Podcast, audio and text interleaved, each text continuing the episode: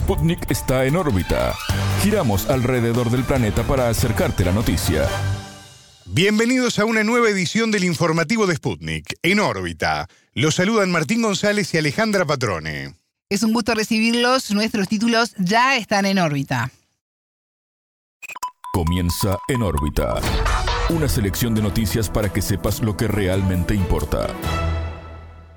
Titulares. Desastre. En el estado mexicano de Guerrero, al menos 27 personas fallecieron tras el paso del huracán Otis. Conflicto. Rusia destacó que Israel tiene derecho a la autodefensa, pero no al exterminio de civiles en Gaza. Disputa. Crecen las diferencias entre Venezuela y Guyana por el referendo sobre el Esequibo. Mano a mano. El ministro de Exteriores de China, Wang Yi, inició una visita oficial de tres días a Estados Unidos. Masacre. En el estado de Maine, en el noreste de Estados Unidos, un hombre mató al menos a 18 personas e hirió a otras 60. Economía. El gobierno ecuatoriano suspendió el pago de horas extras a funcionarios públicos. Estos fueron los titulares. Vamos al desarrollo de las noticias. El mundo gira y en órbita te trae las noticias. Noticias. Desastre. En el estado mexicano de Guerrero, al menos 27 personas fallecieron y cuatro están desaparecidas tras el paso del huracán Otis. Las autoridades informaron que la tormenta impactó en esa zona del país con categoría 5 en la escala Saffir-Simpson. Además, al menos 80% de la infraestructura hotelera de la ciudad turística de Acapulco resultó dañada. Tras formarse en solo 12 horas, Otis impactó en el principal puerto turístico mexicano en las costas del Pacífico, donde habita más de un millón de personas. Los vientos alcanzaron los 270 kilómetros por hora, con ráfagas de hasta 330 kilómetros por hora, y lluvias torrenciales que atravesaron la Sierra Madre del sur de Guerrero. En órbita entrevistó a Alberto Moritz Cruz, investigador del Instituto de Investigaciones Económicas de la Universidad Nacional Autónoma de México, la UNAM. El analista transmitió su impacto por la devastación causada por el huracán en el país norteamericano. Dada su magnitud, pues ha sido eh, materialmente, en términos materiales, impresionante, devastadora, según las imágenes y lo que no los, las eh, información oficial ha, ha, dicho. Es impactante, ¿no? No tenía, como se ha señalado, parangón este evento y eh, nadie lo esperaba. ¿no? Entonces ha sido devastador su efecto y va para, me parece, para bastante tiempo el proceso de recuperación porque habrá que ver, ¿no? Con detalle que efectivamente cómo afectó. Y ya cuando habla uno de, de pérdidas humanas, pues es lamentable, ¿no? Afortunadamente no ha sido tan elevado el número, dada igual la magnitud del, del evento, pero me parece que ha sido un, considerando esto mismo, no, pues afortunadamente no tantas las pérdidas humanas. Eh, habría que esperar todavía de cualquier manera eh, más información ¿no? de gente que seguramente se resguardó por ahí y no, no ha podido comunicarse para hacer saber que está bien. Quizá otros eh, que lamentablemente se hayan ¿no? quedado atrapados o no sé. Entonces yo creo que seguramente ese número va a ser poco más grande, pero esperemos no tanto. Y eh, pues eso habla de que ¿no? la gente alcanzó a resguardarse. Un huracán de esta potencia no tiene precedentes en el país en los últimos tiempos no solo por la forma, sino por la magnitud, dijo el presidente Andrés Manuel López Obrador. El mandatario añadió que el fenómeno fue muy desastroso para Acapulco, aunque celebró que mucha gente se pudo resguardar y de esta forma evitar más pérdidas humanas. El entrevistado destacó la necesidad de que el plan de rehabilitación turística anunciado por el gobierno y el sector privado inicie de inmediato. El huracán dio exactamente en Acapulco, que pues sabemos que vive de, de él y para el eh, turismo y no se ha, visto, se ha visto afectado de manera impresionante en su infraestructura hotelera. Se han anunciado en este sentido eh, acciones para eh, rehabilitar la zona y eh, se espera ¿no? que sea una participación tanto estatal como del sector privado y financiero para que ¿no? se den las condiciones para eh, reactivar, rehabilitar toda esta zona eh, que se ve afectada. Y claro, esto es urgentísimo porque gran parte de la población de, Acapulco vive, trabaja en el turismo y en ese eh, proceso pues tiene que buscar medios de subsistencia. Esperemos también que junto con este plan de rehabilitación turística eh, de la infraestructura turística se vea acompañado por programas de apoyo a los trabajadores, ¿no? mientras pues no pueden laborar. Moritz Cruz se refirió a cuáles son las tareas prioritarias para atender la emergencia generada. Yo veo que las prioridades para la rehabilitación de la zona impactada por el meteoro van a ser de corto y de largo plazo. Digamos, eh, inmediatamente pues es eh, restablecer las comunicaciones, que es eh, prioridad, ¿no? que la gente vuelva a tener contacto con, con el mundo exterior, por decirlo así, y por un lado y por el otro que, ¿no? que fluyan el comercio, los alimentos, eh, las mercancías de manera natural y, eventualmente obviamente los materiales para la reconstrucción. Entonces creo que las prioridades en el cortísimo plazo van a ser sobre todo en infraestructura de comunicación, eh, de salud, de luz, drenaje, todos esos servicios eh, que son de primerísima necesidad, agua desde luego. Eso creo que debe de quedar de inmediato y ya en el mediano y largo plazo estar pensando quizá eh, eh, en rehabilitar las zonas afectadas eh, para los comercios, o sea, la zona hotelera, y posteriormente pues todos los sembradíos, ¿no? todas las actividades económicas que también se vieron afectadas y que no necesariamente están relacionadas con la hotelería, ¿no? como la agricultura y el comercio. Ahí es donde también yo creo que en el mediano y largo plazo ¿no? esto va a tomar prioridad Escuchábamos a Alberto Moritz Cruz, investigador del Instituto de Investigaciones Económicas de la Universidad Nacional Autónoma de México, la UNAM conflicto. Rusia destacó que Israel tiene derecho a la autodefensa, pero no al exterminio de civiles en la franja de Gaza. Así lo afirmó Mikhail Bordanov en una mesa redonda sobre la crisis en Oriente Medio de la Sociedad Palestina Ortodoxa Imperial. Por su parte, el jefe adjunto de Hamas, Saleh Arouri, afirmó que los combates aún no han comenzado. La milicia a su vez afirmó que unos 50 rehenes israelíes murieron por bombardeos israelíes. Numerosos países han llamado a Israel y a Hamas a detener las hostilidades y negociar un alto el fuego. A su vez se multiplican las voces a favor de una solución de dos estados como única vía posible para lograr una paz duradera en la región. En tanto, el ministro de Asuntos Exteriores de Rusia confirmó que una delegación de Hamas se reunió en Moscú con el vicecanciller Bogdanov. El grupo islamista reafirmó su derecho a resistir a la ocupación de Israel por todos los medios disponibles. Rusia abogó por la liberación de los rehenes y la evacuación de ciudadanos rusos de Gaza. La escalada del conflicto entre Israel y el movimiento palestino Hamas comenzó el sábado 7 de octubre. Ese día la organización lanzó miles de cohetes desde Gaza y también realizó una incursión armada en el sur de Israel. Además, tomó más de 200 rehenes. Tel Aviv informó que la agresión dejó más de 1.400 israelíes muertos. Desde entonces bombardea el enclave palestino. El Ministerio de Salud de Gaza informó de más de 7.000 personas muertas disputa. La resistencia del gobierno de Guyana en torno al referéndum consultivo que impulsará a Venezuela sobre el Esequibo disparó una escalada de tensión. Así lo afirmó en entrevista con En órbita el analista Hernán Zamora, vicerrector de la Universidad Latinoamericana y del Caribe. El gobierno de Nicolás Maduro denunció la insistencia del presidente guyanés, Irfan Ali, en inmiscuirse en los asuntos internos de Caracas. Ali se reunió con partidos de la oposición en Georgetown para evaluar el referendo consultivo que realizó a Venezuela sobre el territorio esequibo? Por supuesto, eso genera una situación de muchísima tensión porque eh, en el interés fundamental que hay sobre esos territorios tiene que ver con el interés de la ExxonMobil o del el interés de, mm, digamos, otras empresas transnacionales con respecto al uso no solo de las importantísimas reservas de petróleo que hay en esa zona, sino de minerales estratégicos. En la zona se consiguen importantes reservas de coltán, oro y diamante.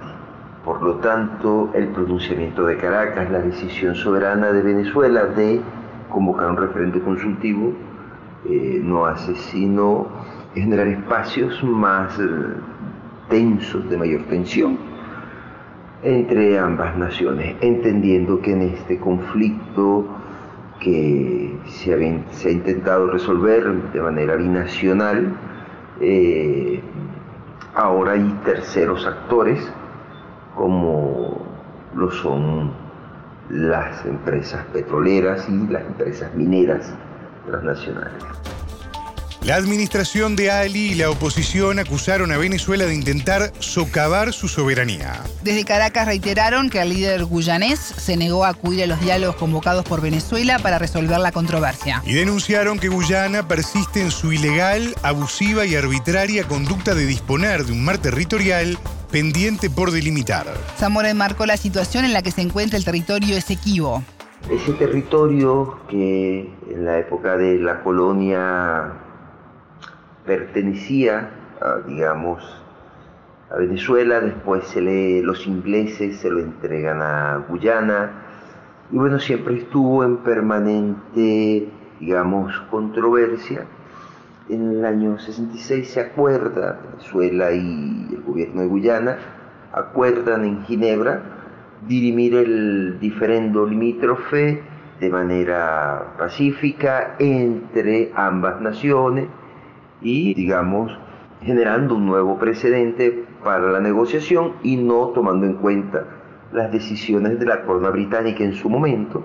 Para Venezuela es sensible eso no solo por la violación de los, del Tratado de Ginebra, sino porque además Venezuela pierde su fachada atlántica, que es fundamental, y por supuesto porque se compromete el manejo de las reservas de los recursos petroleros que están ahí, que por supuesto Venezuela asume que son venezolanos. Caracas defiende la consulta popular del 3 de diciembre como un ejercicio de democracia apegada a derecho. El gobierno consultará a los ciudadanos y apoya en la creación del Estado Guyana Esequiba, que incluye otorgar ciudadanía y cédula de identidad venezolana. En órbita también consultó a Marco Salgado, corresponsal de Hispan TV en Venezuela. El periodista reflexionó sobre las expectativas que se tienen respecto a la consulta ciudadana. Es una medida audaz y que apunta al tema central que debe entrar en discusión y apunta a algo que Venezuela hasta aquí no había hecho, que era justamente tener una política hacia la población del Esequibo que, insisto, es guyanesa, pero eh, si vemos el mapa, vamos a ver que del lado venezolano hay grandes ciudades, es una zona rica, es una zona rica en recursos y también es la zona eh, industrial, es la zona de, las grandes explotaciones minerales, es decir, hay una economía más próspera del lado venezolano que de alguna manera tendría que eh, volcarse sobre el territorio del Esequibo. Claro, estamos especulando, pero en definitiva por ahí viene eh, el sentido de esa quinta pregunta, que es sobre la que más protesta Guyana. Escuchábamos a Marco Salgado, corresponsal de Hispan TV en Venezuela, y antes a Hernán Zamora, vicerrector de la Universidad Latinoamericana y del Caribe. Mano a mano. El ministro de Exteriores de China, Wang Yi, inició una visita oficial de tres días a Estados Unidos. Xi será recibido por el jefe de la diplomacia nacional, Anthony Blinken. También se reunirá con el asesor de seguridad nacional, Jake Sullivan. No se descarta un encuentro del diplomático con el presidente Joe Biden. En junio, el mandatario chino Xi Jinping recibió a Blinken durante su visita a Pekín. Las dos primeras potencias económicas buscan acercarse tras meses de distanciamiento. Pekín rechaza las sanciones de Washington en su contra en relación con el desarrollo de sus tecnologías, además de criticar el apoyo de Estados Unidos a Taiwán. Este acercamiento ocurre a su vez en el marco del conflicto entre Israel y el grupo islamista palestino Hamas, que elevó la tensión en Medio Oriente. Medios estadounidenses indican que el viaje de Xi puede allanar el camino para una posible reunión personal entre los presidentes Biden y Xi. Este encuentro sería en noviembre en San Francisco en el marco de la cumbre del Foro de Cooperación Económica Asia-Pacífico masacre. En el estado de Maine, en el noreste de Estados Unidos, un hombre con un rifle armado mató al menos 18 personas e hirió a otras 60. Las autoridades locales llamaron a los residentes de Lewiston a refugiarse en sus hogares mientras se busca al agresor armado y peligroso. El sospechoso de 40 años fue identificado como Robert Card, militar e instructor de tiro y con un historial de problemas de salud mental. Según datos de la ONG Archivo de la Violencia Armada, este podría ser uno de los peores tiroteos masivos de 2023 el número 565 en lo que va del año. El archivo considera como masivo el tiroteo donde al menos cuatro personas resultaron heridas, excluyendo el tirador. El presidente Joe Biden lamentó la matanza y señaló que la nación está de luto y llamó a los congresistas a votar la provisión de armas de asalto. En tanto, el reconocido escritor Stephen King repudió el tiroteo ocurrido en el estado donde vive. Esto no pasa en otros países, es una locura en nombre de la libertad, escribió en la red social X. Economía. El Ministerio de Trabajo de Ecuador fijó para el 6 de noviembre la reunión del Consejo para definir el salario básico del año próximo para el sector privado. El proceso iniciará 10 días antes de la asunción del nuevo presidente, Daniel Novoa, votado en las elecciones anticipadas el 15 de octubre. El actual gobierno de Guillermo Lazo pretende incrementar 25 dólares para alcanzar los 475 dólares mientras que los trabajadores aspiran a aumentar 100 dólares. En tanto, el Ejecutivo decretó la suspensión del pago de horas extra a trabajadores públicos con el objetivo de reducir el gasto público. La medida generaliza una decisión de julio del año pasado, indicó en órbita Iván Bastida, de la Confederación Nacional de Servidores Públicos de Ecuador. Hay que considerar que en julio de 2022 el gobierno ya emitió el decreto ejecutivo 457, donde ya hablaba de la reducción del pago de horas extras. Cuando despidieron miles de servidores públicos, los compañeros que aún se encuentran trabajando tienen sobrecarga laboral. Las horas extras en muchas instituciones no se ha estado cancelando. Entonces, el acuerdo ministerial último en el que se prohíbe el pago de horas extras a los servidores públicos, pero también hay que considerar algo importante, también no se van a hacer adquisiciones en las instituciones públicas, es decir, deja en la indefensión porque muchas veces eh, el servidor público para trabajar necesita insumos.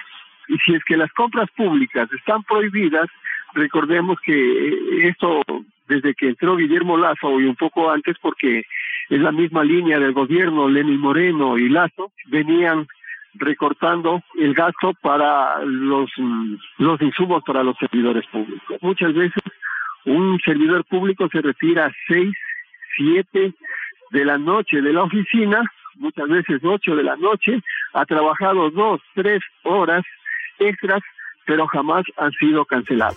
La decisión del gobierno de Lazo implica además que no se podrá contratar nuevo personal y la cancelación de compras públicas. De acuerdo con información de medios locales, 36% del presupuesto estatal es destinado a pagos de salarios. Todos los trabajadores que están dentro de la ley orgánica del servicio público, donde que, que es la normativa legal que nos rige en temas laborales, tenemos prohibido el tema de la huelga, el tema de la negociación colectiva y otras eh, instancias a las que podríamos acudir. Sin embargo, eh, está eh, se está discutiendo un, un, juicio, una acción de protección para dejar sin efecto este este acuerdo ministerial que atenta con los derechos de los servidores públicos. Está por demás discriminatorio el tema, ya que bueno, el gobierno, eh, a pocos días de irse, a pocos días de irse, se lanza eh, un acuerdo ministerial de esa naturaleza. Según el entrevistado, la Confederación Nacional de Servidores Públicos del Ecuador sufrió un quiebre interno, por lo que no puede impulsar los reclamos. Como todo gobierno neoliberal, el de Guillermo Lazo ha tratado de disolver las organizaciones, afirmó Iván Bastida. Cuando hay personas dentro de la Confederación que no tienen conciencia de clase y tienen compromisos con los gobiernos de turno y se ha podido no se ha podido tener la fuerza que se requiere ya que ciertos dirigentes consideran que tener un trabajo es un privilegio y que no debemos exponernos para no perder esa fuente de empleo. Eso es lo que ha ocurrido últimamente en la Confederación Nacional de Servidores Públicos cuando un grupo de dirigentes decidió dejar a un lado los problemas de los trabajadores y voltear la mirada hacia el gobierno para respaldarle. Básicamente, como todo gobierno neoliberal ha permitido es lo que ha tratado es disolver las organizaciones. Básicamente no pueden legalizar su directiva porque todo lo hicieron al margen de la ley Sin embargo, ellos se toman el nombre de la Confederación indicando que respaldan al gobierno. Para Bastida no habrá cambios en la restitución de derechos de los funcionarios públicos durante el próximo gobierno de Daniel Novoa. Está en la misma línea de Lazo, es una consecución de Lenin Moreno y de Lazo. Fue un voto manejado por el odio hacia el gobierno de Rafael Correa, aseguró el entrevistado. Hasta aquí en órbita. Pueden escucharnos todos los días en vivo a las 18 horas de México, 21 de Montevideo y a las 0 GMT por sputniknews.lat. En órbita.